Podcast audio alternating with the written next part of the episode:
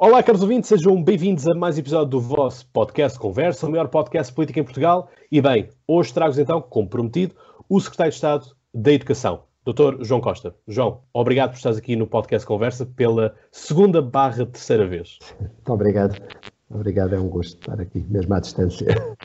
Exato, exato. Portanto, é, é assim. E digo-te já que és o primeiro convidado que eu tenho desde as legislativas, porque desde as legislativas tem sido complicado de gravar. Portanto, olha, as circunstâncias não são as melhores, mas a honra é feita na mesma. Muito Obrigado bem. uma vez mais por estares aqui. Obrigado.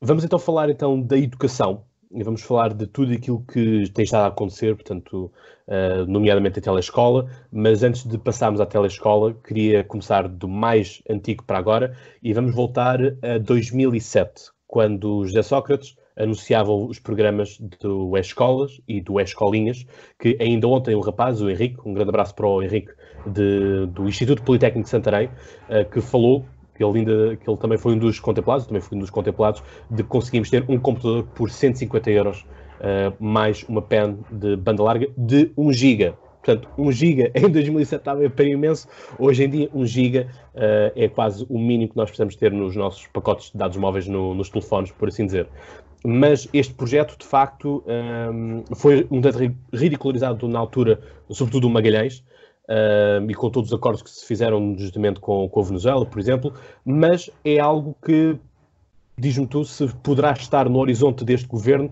de voltarmos a um programa semelhante na atribuição de um computador, de um meio de internet para, para cada aluno, porque essa é sim uma das grandes um, dificuldades agora na telescola, no ensino à distância, que é o facto de nem todos os alunos têm um computador, nem todos os alunos têm acesso à internet.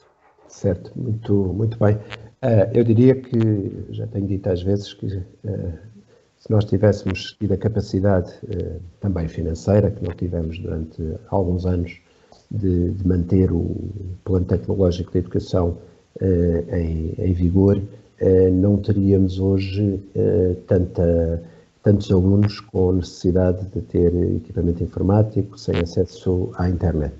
Eh, nós temos, já tínhamos, já estava no programa do governo, um dos pilares do programa do governo é a transição digital, e, e até o plano, o plano de ação deste, deste plano de transição digital foi, foi, foi aprovado esta, esta semana, já tinha sido apresentado pelo, pelo Ministro de Estado da Economia Pedro Cisa Vieira, pelo Secretário de Estado da Transição Digital, uh, e um dos eixos principais deste programa é a educação.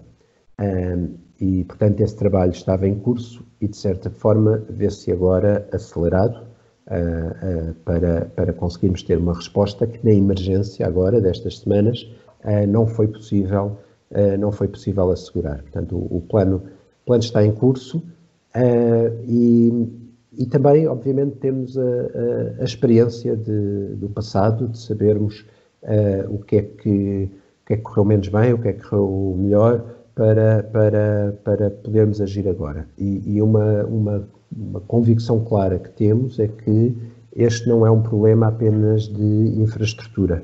É um problema de infraestrutura, mas também é um problema de capacitação uh, e um problema de uh, uma boa relação com os instrumentos pedagógicos que podem ser uh, utilizados.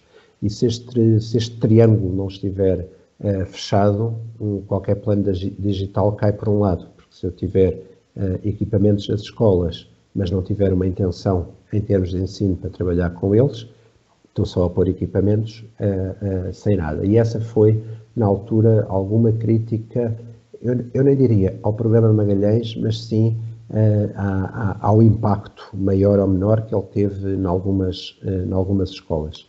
Se houve alguns lugares onde houve um grande aproveitamento deste recurso, também sabíamos que havia lugares em que se acabava o trabalho normal e dizia quem já acabou a ficha agora pode brincar com bacalhais, né? Um, e, e, e, depois também a capacitação, quer dos alunos, quer dos professores. Nós temos neste momento também, os nossos eh, professores estão a fazer um, um trabalho extraordinário e, e, tivemos também aqui um acelerador na, na, nas competências digitais e na procura, na procura à formação nesta área, mas essencialmente temos de perceber que se, quer ao nível dos professores, quer ao nível dos alunos, não tivermos um investimento também em formação, não, não basta. não basta ter máquinas, não é? Uh, mesmo agora, né, nesta fase que estamos a viver, obviamente que nos preocupa mais e temos agido, uh, sobretudo, uh, com, com, respostas aos alunos sem, sem equipamento, mas também sabemos que não basta ter o equipamento, porque eu posso ter o equipamento em casa e nunca o ligar ou ligá-lo para aquilo que não é o acompanhamento às aulas. Portanto, há aqui uma dimensão, se quiseres, social que é, que é mais forte e mais importante do que apenas uh, há máquina, não há máquina.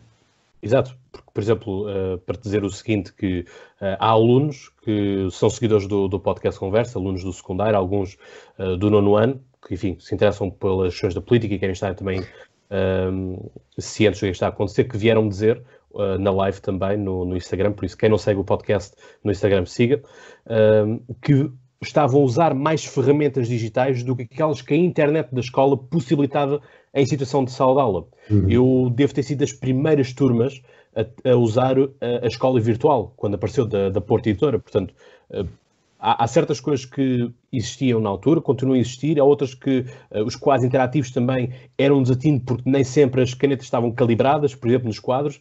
Uh, portanto, há muitas escolas que ainda hoje não conseguem estar ao nível hoje, 2020, daquela que estava a minha escola aqui na Margem Sul em 2007, 2008, por exemplo, no meu, no meu ensino, no meu ensino mais básico. Ou menos, mais ou menos. Nós temos tido, quando, quando se fala muito das competências digitais, nós temos 30 anos de formação, de formação contínua na área, na área das metodologias de ensino à distância. Uh, e por isso temos, não tínhamos era esta necessidade generalizada como temos, uh, como temos agora.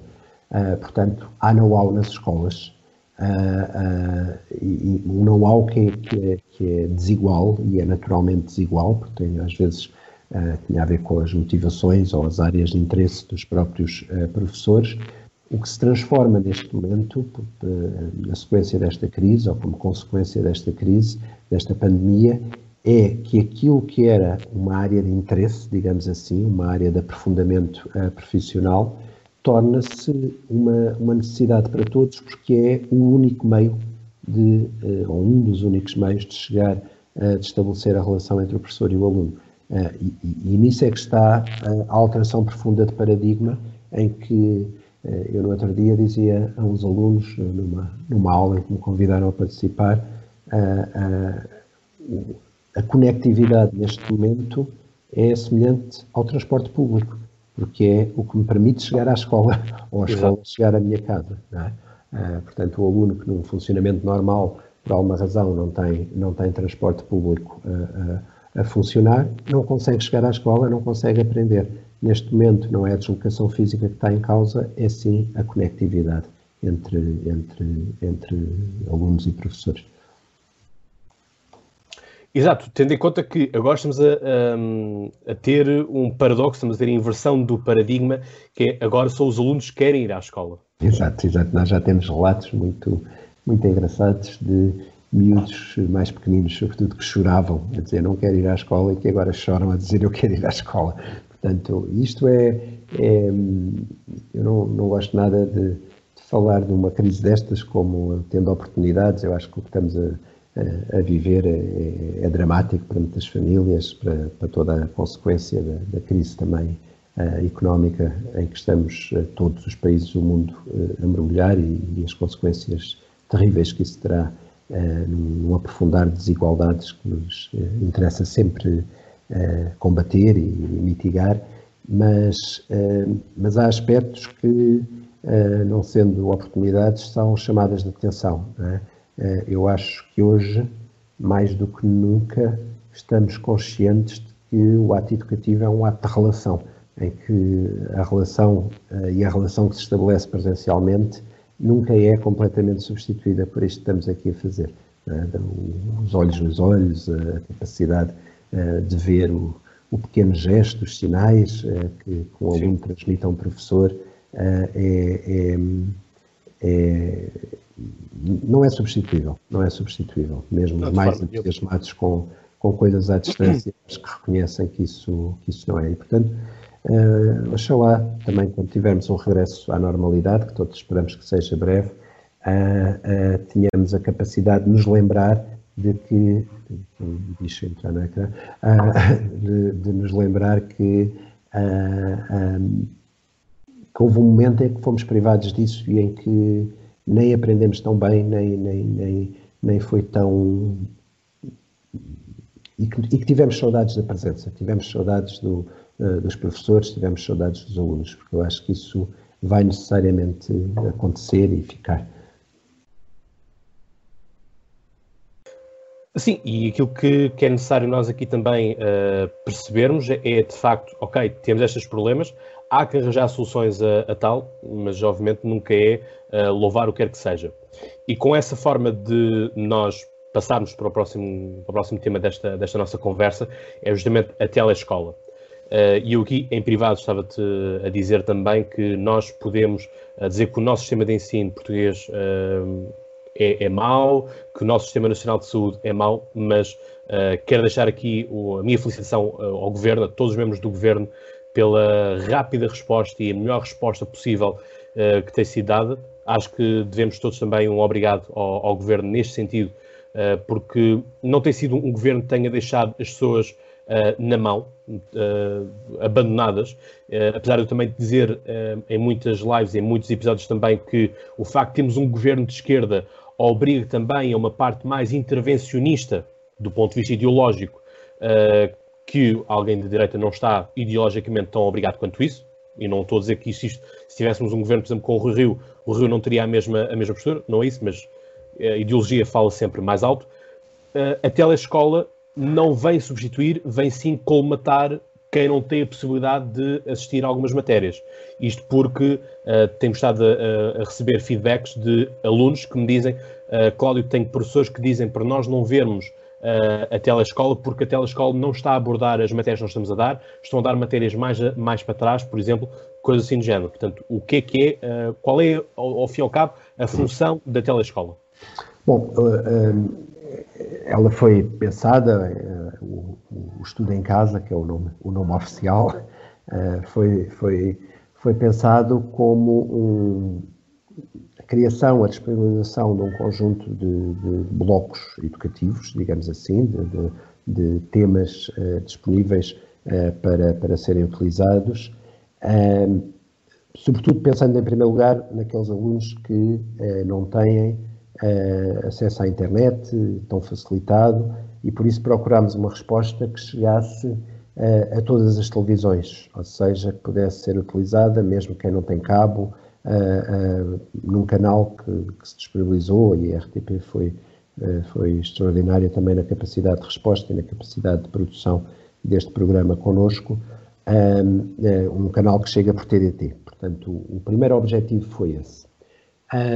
Agora, e houve algumas orientações à escola neste, às escolas neste sentido, não é um substituto do contacto com o professor, uh, uh, nem é, uh, aquilo não é, como eu dizia no outro dia, numa entrevista à RTP, aquilo não é a escola oficial, é? ou seja, imaginemos, eu sou professor, tenho uma turma de nono ano, tenho, consigo que todos estejam ligados. Eu não, não, não preciso de seguir aquilo que ali está, que até pode não fazer sentido face ao desenvolvimento do, do, do, programa que tinha até esta fase. Mas também posso ter, ainda que tenha todos os alunos ligados, como uh, uh, nós vamos disponibilizando os temas e os planos de aula em antecedência, posso querer, enquanto professor, utilizar um de uma semana, dois, e em alguns casos os professores também entenderam que era interessante integrar todos os blocos na, na sua planificação. Um, agora, não é suficiente, uh, não é suficiente, não é um substituto da escola uh, e, e, até diria que quando há conectividade não faz sentido estar a seguir sequencialmente uh, tudo o que ali está como se o professor desaparecesse.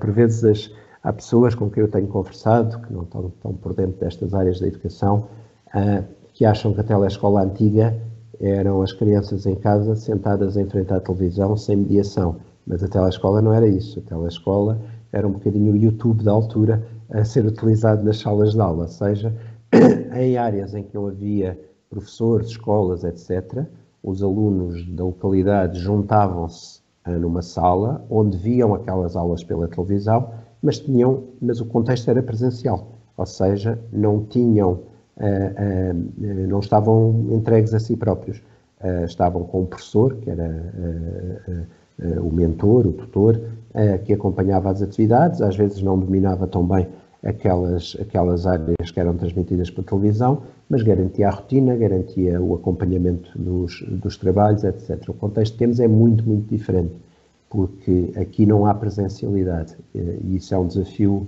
uh, muito maior do que, do que era o, o da altura.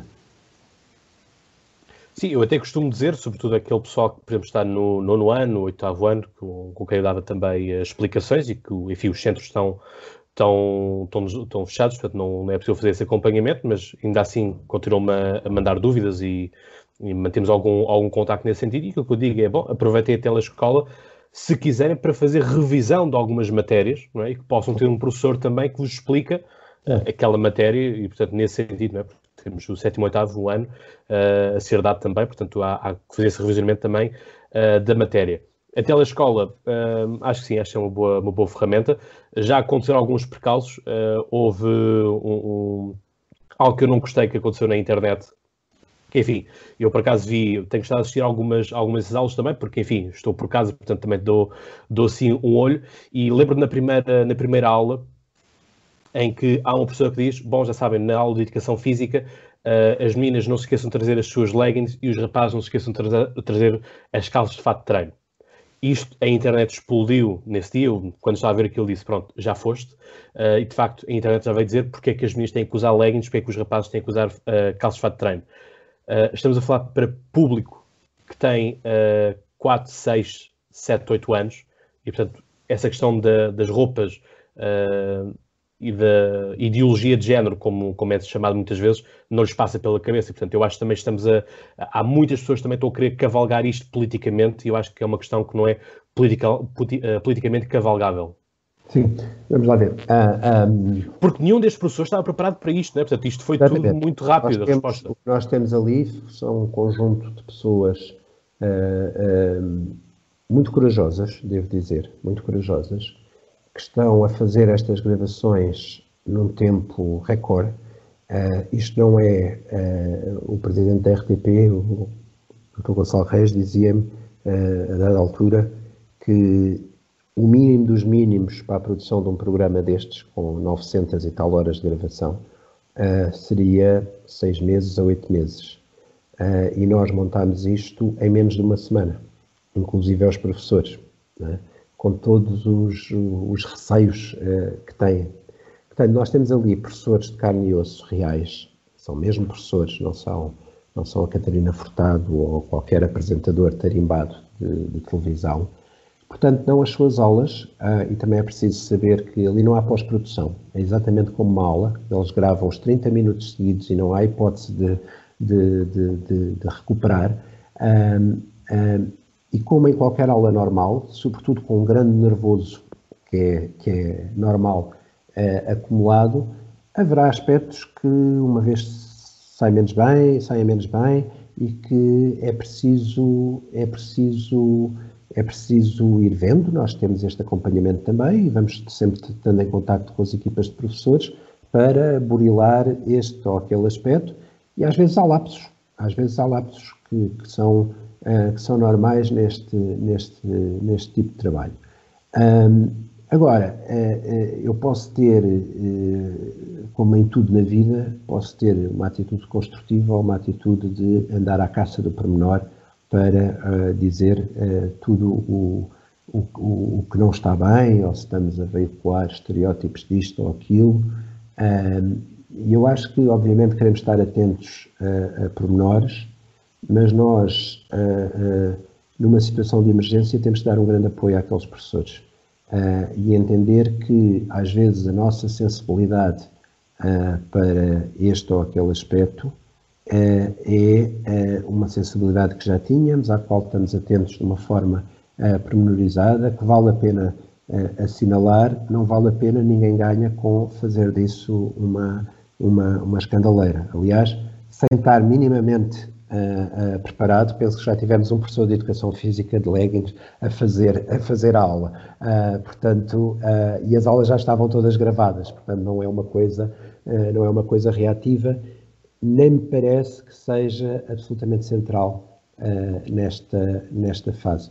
Portanto, aqueles professores têm o que todos os que somos professores, eu também sou, têm durante uma aula, têm tosse, têm, têm muletas uh, em que nos penduramos. Uh, a professora Isa foi tudo uma escandaleira, porque dizia muitas vezes, ok, quantos de nós já não tivemos nas aulas a contar quantos portantos diz um professor. É, é, normal, é, só, só mostra que estão ali com a sua, com a sua autenticidade, com, com, com a sua espontaneidade, a fazer aquilo que fazem bem, que é ensinar. Uh, e, e, e, num contexto muito acrescido, porque, de dificuldade acrescida, que é uh, quando eu, eu que sou professor estou em contexto de aula, estou a ver as reações, consigo acompanhar se estou a ser claro, se não estou a ser claro.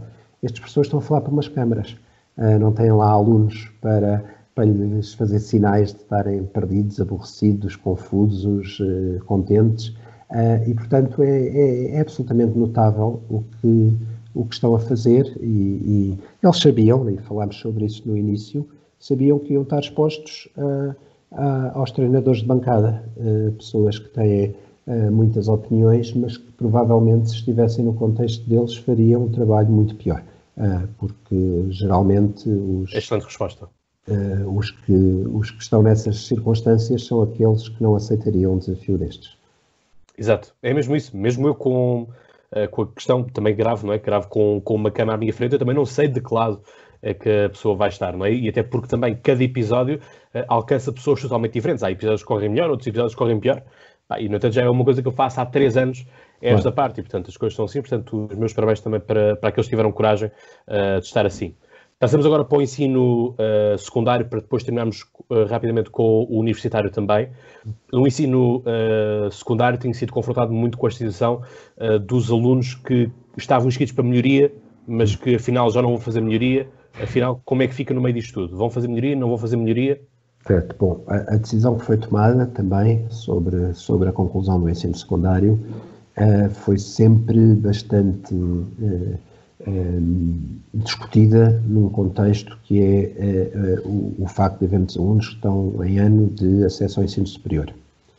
Um, e, e, aquilo que nos foi pedido ao, ao ensino básico e secundário foi que, uh, e também aquilo que queríamos fazer, que nós garantíssemos que os alunos que estão nos anos terminais, sobretudo, concluem o secundário e fazem as suas provas de ingresso para o ensino superior. Muitas vezes nós não temos noção disto, mas a, esta operação anual, chamada Operação Exames, tem uma logística associada muito, muito complexa, em termos de número de professores classificadores envolvidos, em termos de, das forças de segurança que levam as provas uh, até às escolas e as recolhem. E uh, nós, este ano, uh, não temos as condições ideais eh, de realização de provas. Então, vamos ter que adaptar eh, normas de, de, de segurança eh, para a execução dos exames, por causa do distanciamento social e de uma série de outras questões, que coloca aqui uma série, uma série de entraves. Ainda assim, não quisemos, não quisemos de todo, que os, os alunos perdessem, perdessem a oportunidade de fazer o seu ingresso este ano. Então a decisão que foi tomada foi, uh, foi relativamente, uh, relativamente simples. Uh, foi dizer, este ano não há exames, há apenas provas de ingresso. Ou seja, embora sejam os mesmos, né, em muitos casos, o, que é que isto, o que é que isto permite fazer? Permite que os alunos, para a forma de cálculo, para, para, para a média de conclusão do secundário, contam apenas as notas internas, Uh, para o, o, acesso ao ensino superior, os exames são utilizados como provas de ingresso. Uh, portanto, a forma simples de dizer isto é, como eu disse há pouco, não há exames, há apenas provas de ingresso. Ora, se não há exames, isto significa que quando eu, uh, quando eu vou repetir uma prova, eu não a posso usar para efeitos de exame. usa apenas para efeitos de, prova de ingresso. Portanto, a figura da melhoria é uma, é uma figura que releva para a nota interna e não, uh, e não para, para, para a externa. Portanto, há aqui uma separação clara este ano entre o que é conclusão de secundário, o que é acesso ao ensino superior. Claro que isto gerou uh, dois grupos de descontentes, digamos assim. Uh, por um lado, alunos que estão no 12 ano e queriam melhorar a sua nota através de um exame e que se vê impedidos de o fazer, e alunos que já terminaram o 12 ano ano passado e ou não entraram para a faculdade ou querem mudar de curso e estiveram ao longo deste ano a preparar-se para fazer exames para melhorar a sua nota interna. Então, agora já não do nosso âmbito, mas em parceria connosco, o Ministério da Ciência, Tecnologia e Ensino Superior, uh, para garantir, porque o, que é que estava ali em causa? Era a comparabilidade entre alunos de diferentes anos, que eram os do ano passado têm o exame, que geralmente faz baixar a nota interna, a contar, e os deste ano não. 30% da nota. Exatamente. Então, o que é que, em parceria com, com, com o Ministério da Ciência, Tecnologia e Ensino Superior, uh, ficou estabelecido? Que para todos os alunos que concorrem este ano, uh, uh, o exame não pesa, não conta nas notas internas. Exceto se, são menos casos, o exame tiver contribuído para subir. Ou seja, esta é uma solução que garante o máximo possível de comparabilidade entre diferentes anos, e que não prejudica ninguém, porque aquele que tinha a nota descida pelo exame, desde que tenha aprovação, obviamente, uh, aquele que tenha a nota descida uh, fica com a classificação interna. Os que subiram a nota com o exame não veem esse efeito anulado. E os danos anteriores têm exatamente as mesmas regras. Portanto, esta foi a solução encontrada para conseguirmos tirar alguma pressão desta, desta, da realização dos exames neste ano e ao mesmo tempo e ao mesmo tempo termos uh, termos comparabilidade entre entre os alunos no, no, no, acesso ao ensino superior. Mas, por exemplo, um aluno que queira apenas fechar o 12 ano, em que repetiu, portanto, chumbou o ano passado, 12 ano, se chumbou, uh, não... se chumbou não se altera, porque se chumbou, o aluno que reprovou o ano passado, este ano faz como externo. Uh, uh, okay. Ou esteve a fazer, a frequentar e ficará com a nota interna, ou faz como externo e o exame, tal como noutros anos, conta 100%. Conta como nota final. Ok, pronto, então solução, solução bem, bem encontrada, porque lá está, era aquilo que eu vinha também dizendo ao longo do tempo, que não achava justo, porque seria duplamente penalizador para o aluno, porque já sofreu penalidade do ano passado ter chumbado, Uh, e este ano não estavam a deixá-lo uh, fazer a melhoria, não é? Poder... O que fica de fora, o que fica de fora aqui, uh, mas é fruto das circunstâncias que estamos a viver, é se eu queria fazer melhoria através do exame numa disciplina que não é de ingresso. Okay. Essa é a possibilidade que fica, que fica de facto de fora por, por via destas restrições e constrangimentos à realização das provas que temos este, este ano. Muito bem. Bom, eu acho que a nível do, do secundário temos, está esclarecido, acho que não há mais nenhuma questão, pelo menos assim, eh, de, de, de grande importância que, que, seja necessária. Vamos então à parte do ensino superior, que também tem estado a lançar muitas questões, inclusive na minha própria faculdade, o ISCSP, é? Instituto Superior de Ciências Sociais e Políticas da Universidade Nova de Lisboa, ali no Monsanto, um, ehm, que esteve assim um tanto desfasado da, daquilo que era a Universidade de Lisboa, mas nem, própria, nem as todas as universidades estão uh, em consonância. Isto é, por exemplo, uh, a minha irmã está na FCSH, que é também a, a tua faculdade. Grande escola. uh, e ela, portanto, está, está no curso de Línguas, Literatura e Cultura e ela, há coisa de duas semanas, fez um exame. Hum. Todavia, eu pergunto-me qual é o grau de veracidade desse exame pela simples questão de que não há forma de ver se o aluno está ou não está a cabular, por exemplo. Uhum. eu estive, estive a dar uma olhada. Sim, sei é saber, saber como é que ia ser, né? portanto aquilo abria uma hora, fechava automaticamente uh, no período de duas horas uh, estava, é. mas não havia controle nenhum do webcams nem nada assim género. No entanto, há outras faculdades, desculpa só terminar já, no caso das universidades do Porto, quer seja a portucalense, por exemplo, sei que os professores obrigam que o áudio e a webcam estejam ligados durante o ato de realização do, do exame. Uhum. Vamos lá ver, isso aplica-se a todos, a todos os níveis de ensino.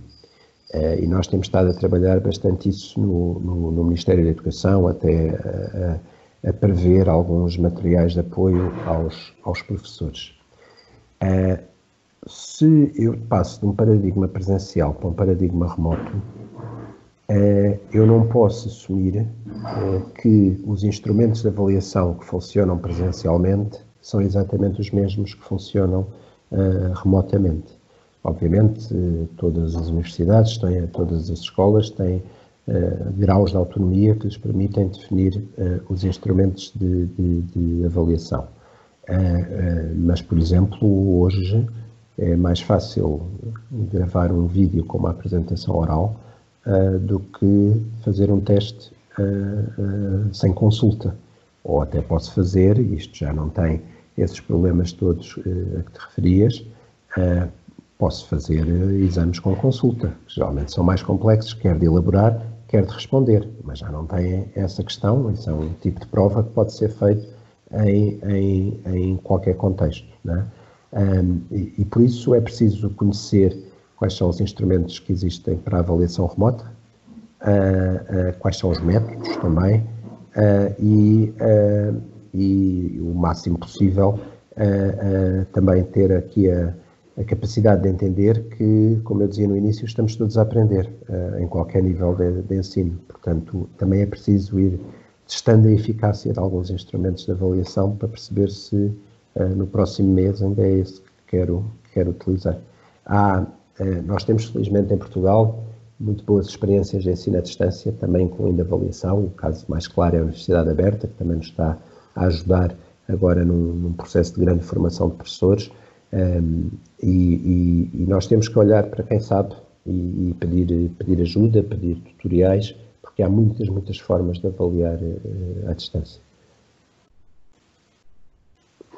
Pronto, isto é aquilo que, que, que, importa aqui era mesmo a questão da, da, veracidade e tudo mais, até porque também uh, tivemos questões de autoestudo e não me parece seja legítimo, não me parece seja razoável esta componente de autoestudo, porque se eu pago né, mil ou dois mil euros numa faculdade, é para ter um certificado daquela faculdade que me vai dizer, uh, sim, certifica-se que Cláudio Fonseca tem as competências para isso. Porque senão eu pego nesses mesmos mil ou dois mil euros e vou a uma livraria e compro todos os livros daquela, daquela matéria e isso não faz de mim, não, é? não vai ser a FNAC ou a Bertrand ou, ou a Almedina que vai dizer o Cláudio uh, pelo número de contribuinte, tal, tal, tal, certifica-se que, que leu os livros. Não o certificado. Percebes? O, o, ponto é mesmo esse, entendes? Sim, mas, mas, uh, mas é, é, por isso que eu estava a dizer o que estava a dizer, ou seja, há instrumentos de avaliação uh, e de ensino também, não é? Que garantem a veracidade, garantem o desenvolvimento. Há uma questão que tem muitas vezes surgido que é ah, mas eu à distância posso ensinar conteúdos novos ou só consolidar os antigos? Uh, claro que posso ensinar conteúdos novos. É? Uh, aliás, o que está a acontecer na televisão é prova disso. É? Eu posso, posso, podíamos estar aqui e no meio metermos um documentário e depois comentar, parar em determinados momentos para o comentar, ouvir uh, a análise crítica que o aluno faz do outro lado. Uh, e, e, só essa capacidade de análise crítica é algo que eu posso avaliar online, é? neste momento. Tu podias ter aí à tua frente uma grelha de avaliação e no final atribuires-me uma classificação em função do meu desempenho nos vários critérios que tinhas aí. Se dei respostas esclarecedoras, completas, comuniquei bem, se não dei pontapés na gramática, uma série de coisas, não é? Podiam ser os, o, os teus critérios. portanto, a avaliação não está impedida. Uh, tal como ensinar coisas novas uh, não, está, não está impedido. Né? e por isso, agora, era o que eu dizia, isto foi uma mudança muito rápida, ninguém estava preparado, e, e, por isso também temos de ter aqui uma colaboração e tolerância para entender que uma transformação abrupta de um, de um sistema de ensino, seja em que nível for, para o qual não estávamos preparados, não, vai, não vai ter respostas perfeitas em duas semanas. Não é? Temos que ter aqui calma, ter capacidade de dialogar entre alunos e professores e famílias uh, para uh, irmos, uh, irmos construindo as melhores, as melhores soluções. Exato, pronto, a questão é mesmo essa, é que às vezes há professores Eu estou a dizer isto no, no sentido geral de, de, algumas faculdades, universidades por aí, que o contacto foi muito difícil, porque depois havia reitores que se agarravam ao facto de existirem 700 ou 800 alunos que não tinham acesso à internet e, portanto, não saía justo para esses 700 ou 800 alunos. Eu compreendo perfeitamente esses uh, 700 ou 800 alunos, todavia há que perceber também se, se esses números são uma minoria ou uma maioria, é? e perceber também como, é, como se matar isso. Não é? Por exemplo, no, no, meu caso, no meu caso do mestrado, Uh, nós somos uma turma de 20, quase assim de género, uh, apenas 3, 3 é que somos portugueses, o resto são alunos uh, brasileiros, por exemplo. Muitos deles voltaram agora para o Brasil e estavam também a questionar, ainda ontem, numa, numa videochamada, ao professor se tinham que voltar a Portugal para fazer o exame, exame ou, neste caso, vídeo, videochamada para apresentar um trabalho. Uh, portanto, o trabalho que nós vamos fazer é mesmo isso, é fazemos um paper e depois, passados uns dias, uh, marcamos uma, uma conferência com o professor, aberta ou não com a turma, uh, para expormos, tal como se fosse uma apresentação oral, também com, com o tempo e tudo mais. portanto, eu acho que este, eu acho que o método mais justo neste momento seria os alunos fazerem trabalhos e também apresentá-los no sentido é, é, algo que é justo para todos, não é? porque todos estamos em casa. Obviamente estamos mais limitados uh, porque já não temos acesso, por exemplo, à, à biblioteca da, da, faculdade. Isto é pensar, por exemplo, em alunos de direito uh, que podem precisar de uma construção ou de um livro mais em específico e não esteja disponível online, que é essas uhum. coisas, não é? Uh, mas há que, há que arranjar essas é. ferramentas novas. É, e, e, e, não esquecer os que, os que de facto não têm acesso à internet, não é? Porque uh, tudo isto se agrava, as desigualdades agravam-se neste contexto. Uh, e se eu olhar apenas para a maioria, a minoria fica muito mais para trás do que ficaria em condições uh, normais. Uh, e, portanto, isto tem de estar aqui associado também, e é muito difícil, é muito difícil, é? eu tenho a percepção disso em larga escala, mas cada escola, cada diretor de turma sente essa angústia quando não consegue chegar ao aluno, mas também é interessante ver que há escolas algumas em contextos eh, muito complexos. Ainda hoje recebi um, um, um, relato de um diretor contente que está num, num, contexto socioeconómico mesmo muito complexo e que já consegue ter, uh, acho que lhe faltam 12 alunos a estar ligados. Uh, uh, e isto foi porque deitou mão de todas as parcerias possíveis, de, todos os, de todas as soluções mais criativas para garantir que nenhum aluno ficava sozinho sem aprender durante, durante três ou quatro meses. Sim, é, é, mesmo isso. É nós percebemos como é que não podemos deixar ninguém para trás não é? que possamos todos chegar uh, mais ou menos ao mesmo tempo à linha de meta. João, para terminarmos, mensagem final que queiras deixar tanto aos professores, porque também existem professores a consumir este podcast, mas sobretudo aos, aos estudantes. Não deixo uma, deixo duas. Uh, uh, aos professores, uh, um, um, grande louvor por, pelo que está a acontecer. O nosso sistema educativo está a responder muito melhor do que os de outros países. Uh, uh, aos alunos, um, como sempre deviam fazer, um, o que se pede é que cumpram a vossa parte. Cumpram a vossa parte. Uh, tenho visto também alguns relatos menos felizes de atitudes de alunos eh, saibam que os professores estão a trabalhar de uma forma muito dedicada, mas o trabalho deles só tem expressão se do outro lado tiverem alunos que querem mesmo aprender, querem mesmo, querem mesmo colaborar. Porque a palavra de ordem, neste contexto de crise, desta pandemia, é colaboração. Colaboração entre todas as áreas da sociedade e, e, e é aquele momento em que eu não posso, lá está, ficar sentado a dizer, a perguntar o que é que os outros fazem por mim, é ao mesmo tempo perguntar também o que é que eu posso fazer perante a dificuldade para que as coisas corram pelo melhor possível. Muito bem. Uma adaptação portuguesa da frase do John Kennedy. Pois é verdade, nem por isso. Nem, nem por isso. Bem, é João, John, está tá lá perto. Está lá perto. Muito bem. João Costa, Secretário de Estado da Educação, foi um gosto ter-te aqui também. Uh, obrigado por aceitar também este convite, porque é nestas alturas também uh, que eu venho a dizer que nós, este lado produtores de conteúdo, uh, e sei que há muitos também uh, produtores de conteúdo que se têm associado, como é o caso do Window, que vai aparecendo nos intervalos também da, da, do Fica em Casa, do Estudo em Casa. se nós temos voz, então é justamente usá-la neste momento e, portanto, poder trazer também aqui para vocês, em primeira mão, o, o doutor uh, João Costa. João, obrigado e, caros ouvintes, vocês sabem, como eu costumo dizer, até lá tenham boas conversas e já agora, bons estudos. Em casa.